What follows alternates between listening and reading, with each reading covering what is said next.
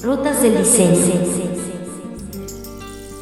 Un podcast del grupo A Music Radio.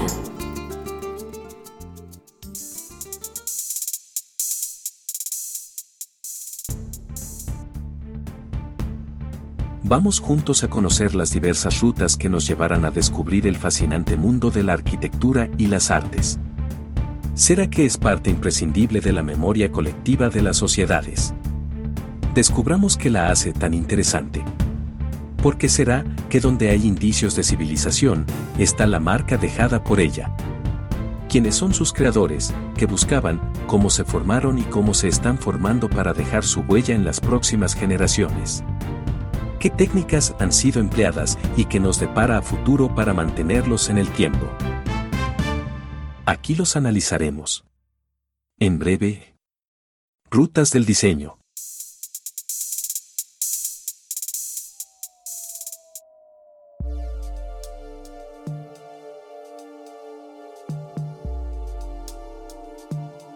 Hoy vamos a recorrer la ruta del diseño, para descubrir quiénes fueron los tres grandes arquitectos que trabajaron en una misma oficina de arquitectura. Y llegamos a la ciudad de Berlín, en la Alemania que se disputaba el centro de la tecnología industrial y las artes en Europa. Pero con la presión de una guerra que pronto estallará en toda Europa y el mundo. Era Berlín, 1910, y buscamos el estudio de arquitectura de Peter Behrens. Uno de los más importantes de Alemania, que tenía como característica especial unir el arte con la industria. En otras palabras, era el nacimiento de la identidad corporativa de las empresas. Dicho estudio estaba dividido en dos sectores, el de los arquitectos técnicos y de los artistas, una de las causas que motivaban a cualquier aprendiz a querer trabajar allí. Así es como en los próximos cuatro años, formaron parte de ella.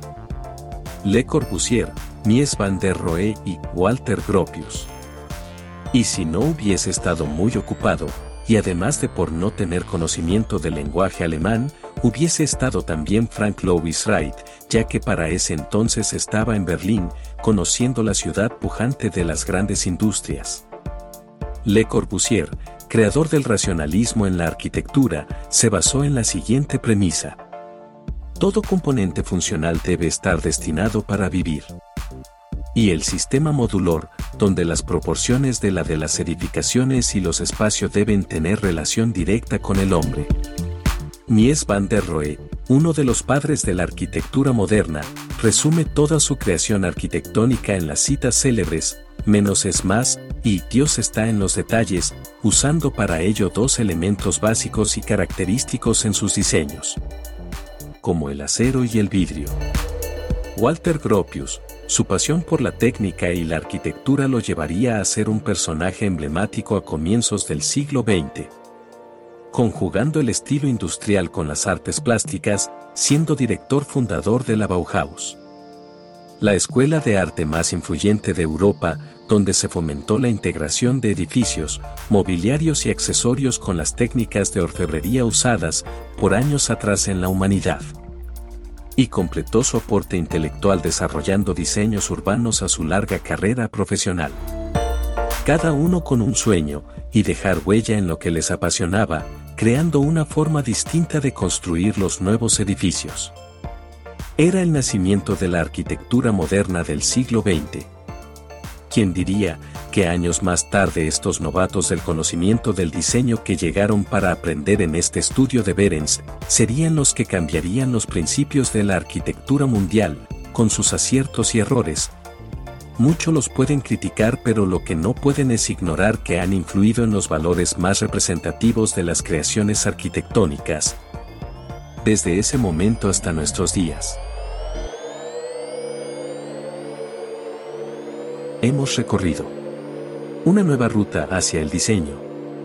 Esperamos que haya sido de su agrado.